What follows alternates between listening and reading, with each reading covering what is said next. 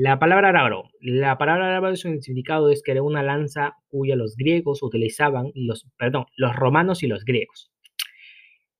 La historia de la palabra labro. El labro fue utilizado en una época de la imperdición del emperador Adriano. Sin embargo, cuando Constantino abandonó el paganismo, modificó el labro consiguiendo al águila del Júpiter por el cristiano o por la monografía de Cristo. El labro del tiempo Constantino constaba de una larga lanza pío cuyo astle dorado atravesado el alta de la pala formada de manera de cruz. A partir de su predicción, eh, Cristo formado, el labro fue Cristo fue formado por Cristo formado de las letras griegas iniciales de Ji y Ro.